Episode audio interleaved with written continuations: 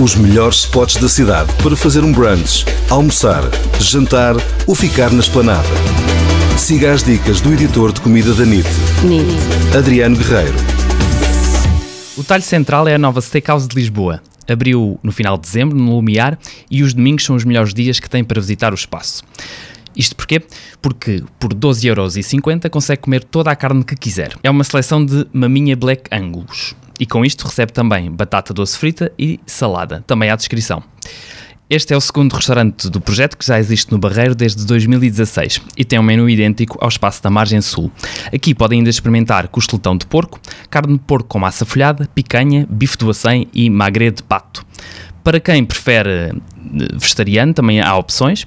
Tem um hambúrguer vegetal, o esparguete de cogumelos e legumes e também alguns peixes, como o ceviche de atum e a salada também de atum. No restaurante existe ainda um expositor com as várias carnes, como se de um talho se tratasse. Aqui estão dispostas as várias carnes que estão disponíveis na emenda do restaurante, mas também opções que podem ser levadas para casa, como salsichas, folhados, empadões e até carnes marinadas. O restaurante Talho Central está aberto todos os dias aos almoços e jantares.